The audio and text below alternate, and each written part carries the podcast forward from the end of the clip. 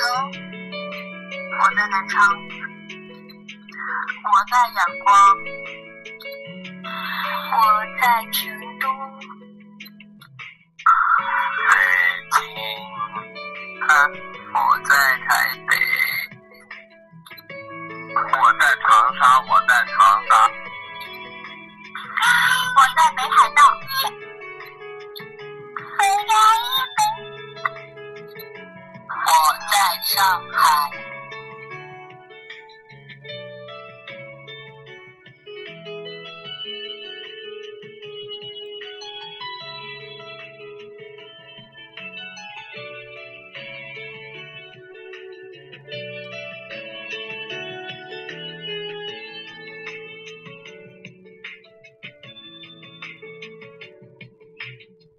如果说我们的青春输给了时间，我们的爱也会输给时间，天地万物都会输给时间，没有人可以逃过它残忍的凝视与审判。无论你在哪里，我们都依然携手同行。也许最后我们都会成为自己最讨厌的样子，但在此之前，请让我与你并肩同行。欢迎收听荔枝 FM 幺六五幺零兜兜的有情歌，我是 Nicole。那么我在说，你有在听吗？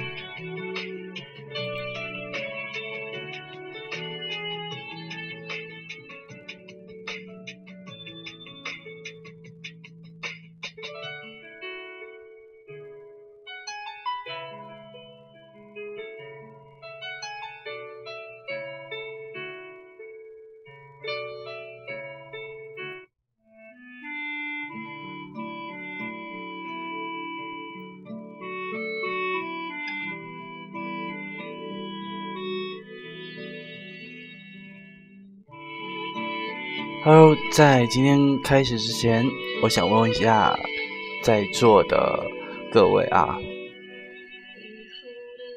那一些朋友曾经都和我们那么的要好，为什么渐渐就疏远了呢？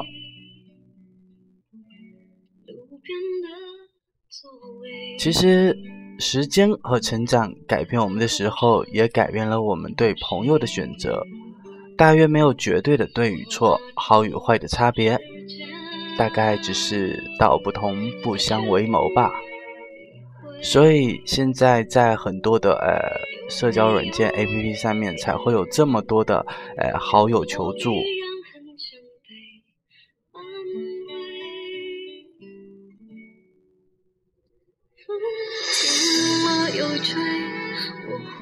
想起谁亮了又黑，我过了好几岁，心乱了又会。世界有时候孤单的很，需要另一个同类。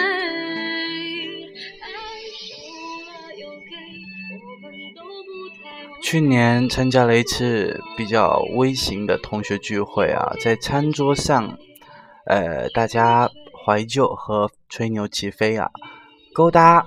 与探视一色，有一个女人突然对我说：“当年我们玩的那么好，你还记得吗？”她坐在我对面，肉球球的手指指着我。我看了她一会儿，没有太大的印象，只记得曾经同学了一年，交情有多深，真的忘了。但依稀仿佛应该是吧。于是我说：“嗯，对。”她是两个孩子的母亲，没有工作，整天在那个小城市里中年的串门打麻将。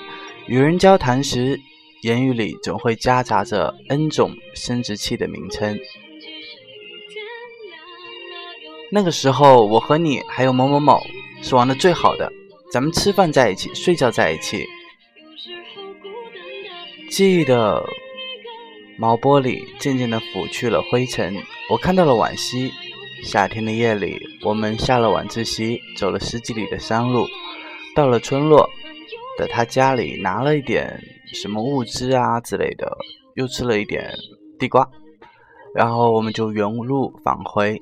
月光照的路面清清白白的，视野寂静，萤虫起伏，我们却想到了这一生，于是我们就在那说，一辈子都要做好朋友。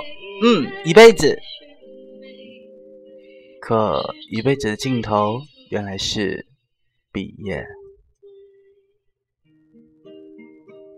从此，他步入他的花花世界，我跌入我的滚滚红尘。他关心他的柴米油盐，而我在意的却是我的喜乐悲欢。所以，道不同不相为谋，而疏离，应该就是自此开始的吧。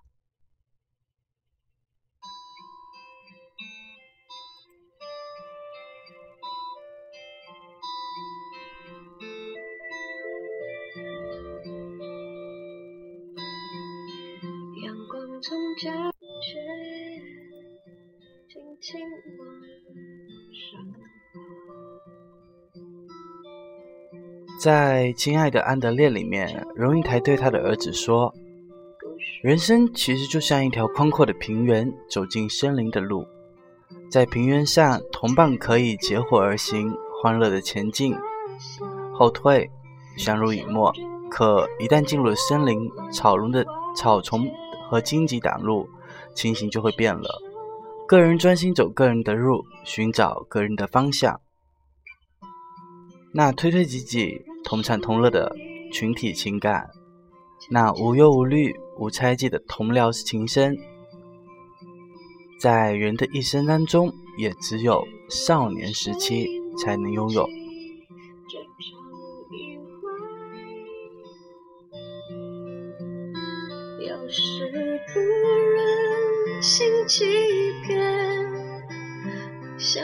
想要静静的离开。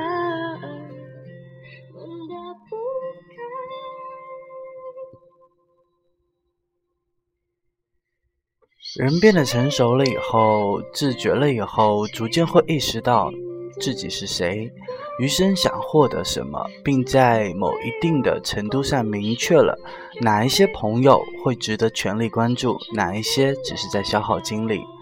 在这一种筛选的过程中，有一个学名叫做社会情绪选择理论。你将一个朋友拉入了黑名单。也会必然将另外一个人通过好友申请。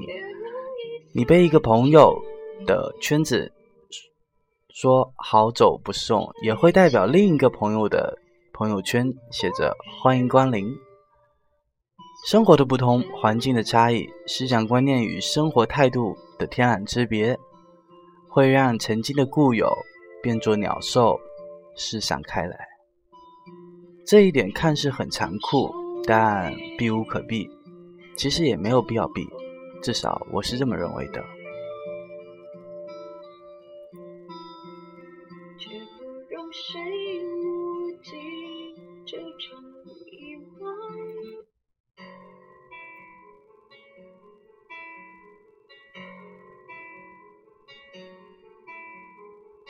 我记得，嗯。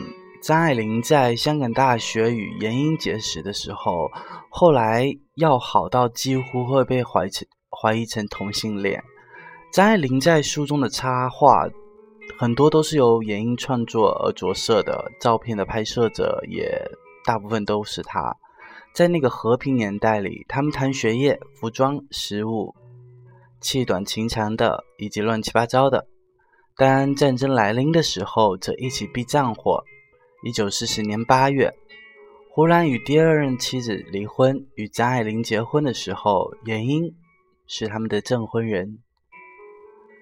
可惜青春的水冲开了花以后呢，在喘息的时间里面，却只看得到有去无回的人。在年长以后，他们渐渐的开始疏离了，后来基本上是断交。几乎老死不相往来，一个在美国孤独的度日，而一个在日本快意人生。袁英曾在信里问道：“为什么莫名其妙的不再理我？”而张爱玲的回信却说：“我不喜欢一个人和我总是聊起几十年前的事儿，好像我像个死人一样。”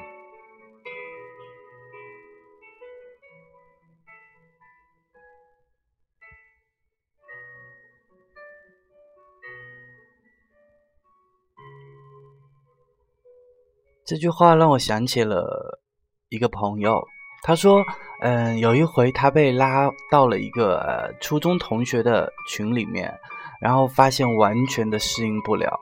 那些又熟悉又陌生的人，终日在群里转发谣言呐，比如说，呃，什么养生文呐，或者是什么十招让男人彻底爱上你啊，或者是以及对什么的狂热吹捧啊。”他试图想告诉大家，谣言何以为谣言？中医养生不可以全信，而十招让男人爱上一个女人只是可笑的花招。而信毛者最好读一下某本书，或者是某文，或者是以及看一下某的纪录片。如是几天，他收到了这样的提示：你被踢出了群聊，哈哈。他无奈的感叹说：“少年时候的朋友，只能适合怀念。”你怎么看？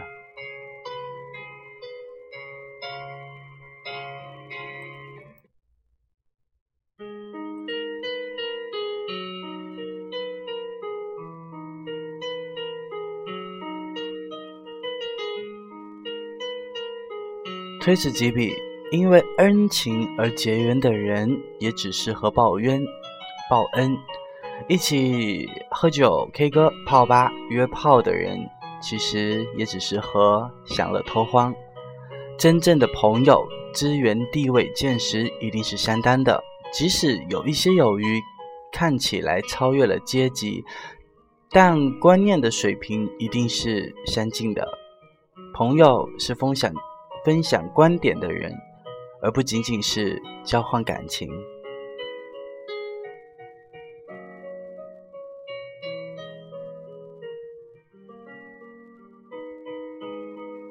后来，张爱玲和邝文美结为了至交。邝文美是一个翻译家，也是一个作家，评论家宋琦的夫人，学识过人，德行亦然。张爱玲说。我向来见到有德才的女人可以拿来跟她比一比的，却没有一个能够及得上她的。一九九五年的时候，张爱玲在洛杉矶去世了。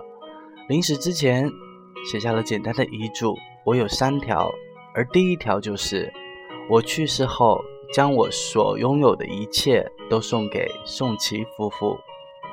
情谊之深，信任之切。堪称友情的模范教本，难道不是吗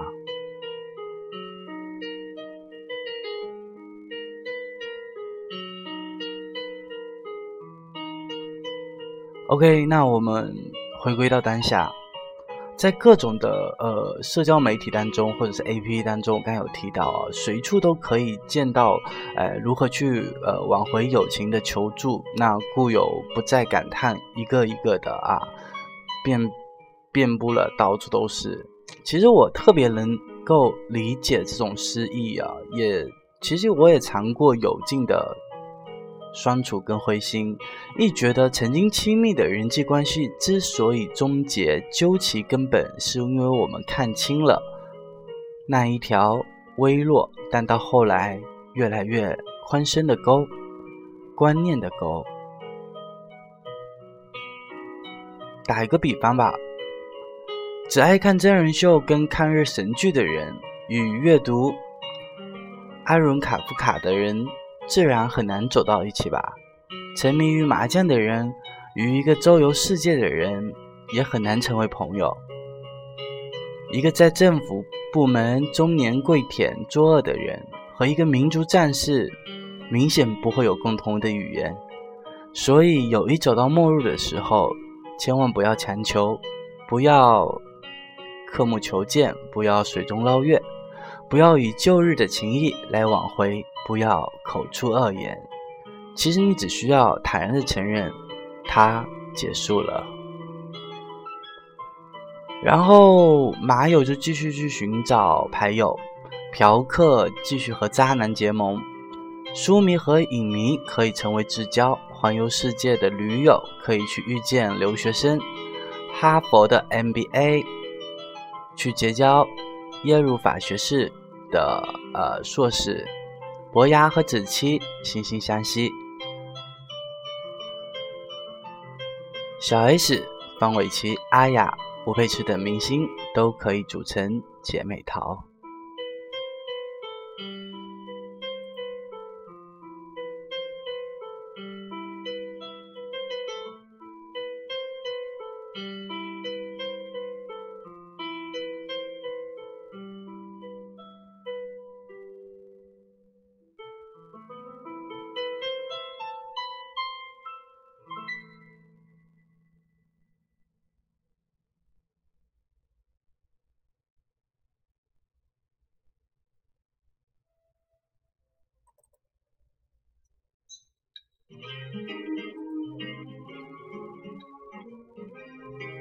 如果你说，嗯，可是我还是没有朋友，怎么办？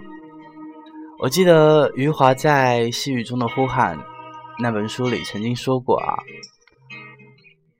我不再装模作样的拥有很多的友人，而是回到了孤单之中，以真正的自我开始独自的生活。有的时候，我也会因为寂寞而难以忍受空虚的折磨。但我宁愿以这样的方式来维护自己的自尊，也不愿意以耻辱为代价去交换那一种表面的朋友。越是没有底线的人，朋友就越多。呃，这是我朋友，那也是我朋友。嗯，哦，他啊我也认识，我朋友。可越是自重的人，越是慎重的认领朋友，因为他知道。一来，双方都必须要有这一份感情的认知；二来，知识与德性当然是一定是相当的。真正的知己可遇而不可求，或许终其一生，我们也再遇见不了邝文美，也遇见不了子期。虽然这是很遗憾的，但在遗憾之前，你一定要问问自己这一句话，那就是。那些明亮的人，如果和你相遇了，你是否有与之匹配的分量？不至于成为廉价的信徒，也必然会成为廉价的叛徒，而是你们能够成为终身的知交。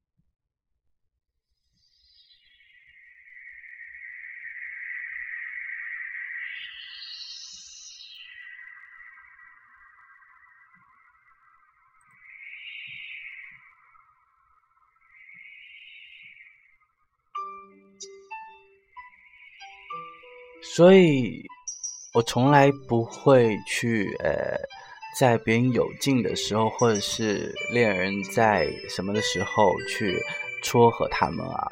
有人说，宁拆一座庙，不毁一桩婚。可我觉得，有的时候，他们可能真的不合适。亲爱的，告诉你离开我，怎么会不寂寞在吵架小姐和不合适分手、不合适先生分手的那一天，我的手机基本上算是被连番的轰炸。先是吵架小姐打电话来诉苦，又后来又是不合适先生打电话来问她的行踪，顺带诉了苦。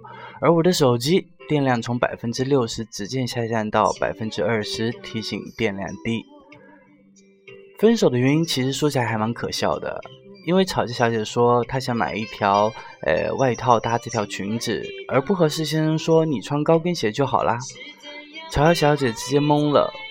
她其实只是想要买一件外套，和高跟鞋有什么关系呢？而不合适先生却觉得这条裙子不需要搭外套，只需要穿一双高跟鞋就好了。而两个人话赶话的在餐商场里就吵了起来。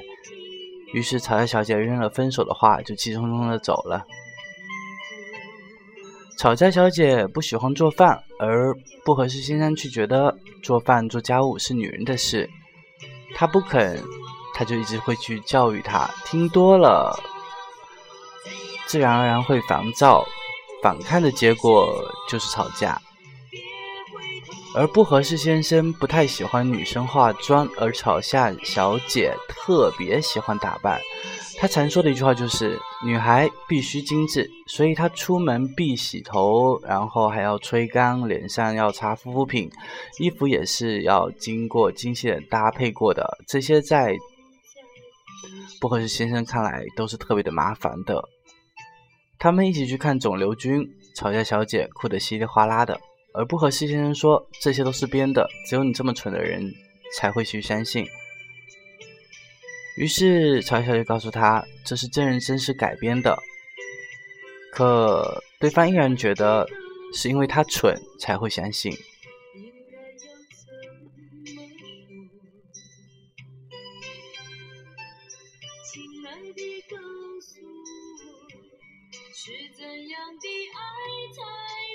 有的人其实不是不爱啊，而是相处起来你就会觉得怎么到处都是磕磕碰碰的。你们的习惯不同，你们的喜好不同，你们的看法不同。一个爱运动，一个懒；一个上进，一个安于现状；一个喜欢热闹，一个傲安静。你们说的话都不在同一个频道里，你常常都会觉得你在对牛弹琴，他的每一句话都会戳得你生疼。其实你知道，你们一点都不合适。有很多人不相信不合适这个理论啊，于是他们偏要试试看，花了大把的时间和力气才会反，才会醒悟，说原来怎么磨合都没有用。所以，当终有一天耗光了所有的坚持和喜欢，开始烦累，想要逃避的时候，最后还是分手了。吵架小姐跟不合适先生在一起的五个月里面，其实她经常会反思自己的脾气太差，然后不够包容，不会妥协。直到他们分手以后，她遇到了合适先生，他们会一起买菜做饭，一起收拾房子，一起去超市超市买日用品，一起去打羽毛球。他们还养了她一直很想要养的小狗，而。合适先生给吵架小姐时间化妆，陪她买衣服、买鞋子，她就喜欢她打扮的漂漂亮亮的。他觉得看电影会哭的她特别的善良。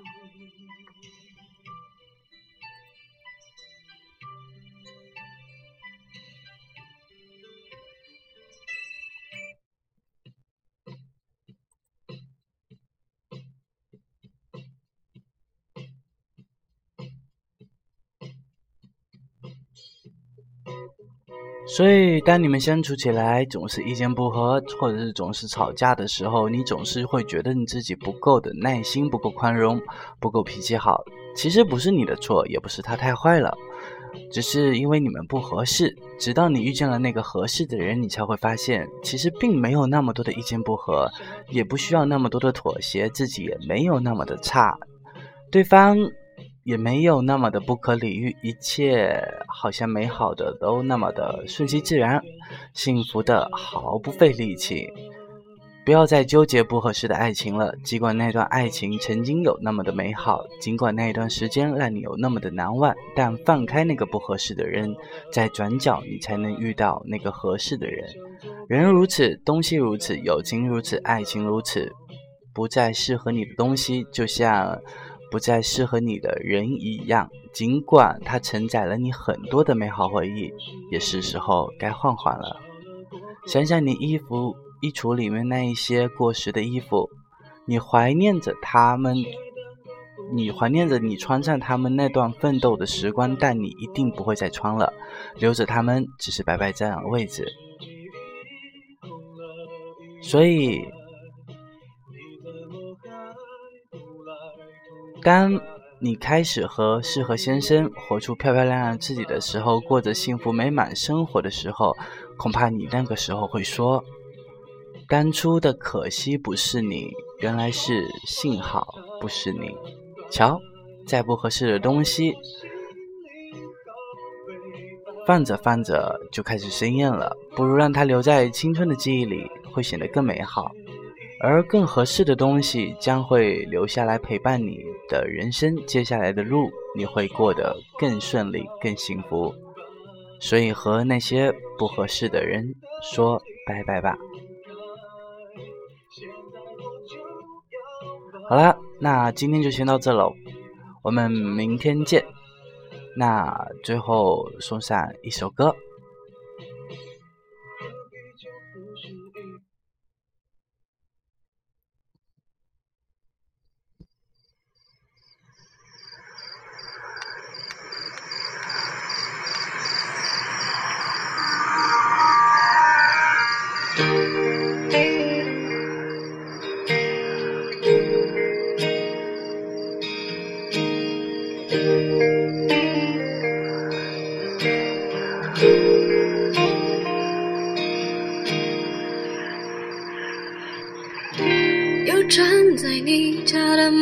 我们重复沉默，这样子单方面的守，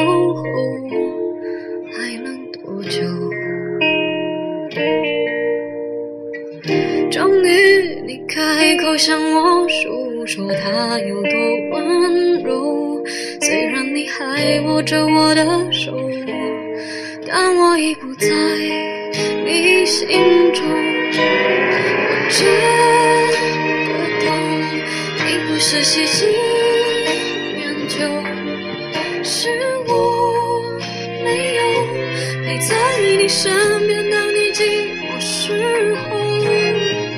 别再看着我说着你爱过，别太伤痛，我不难过，这不算什么。只是为什么眼泪会流，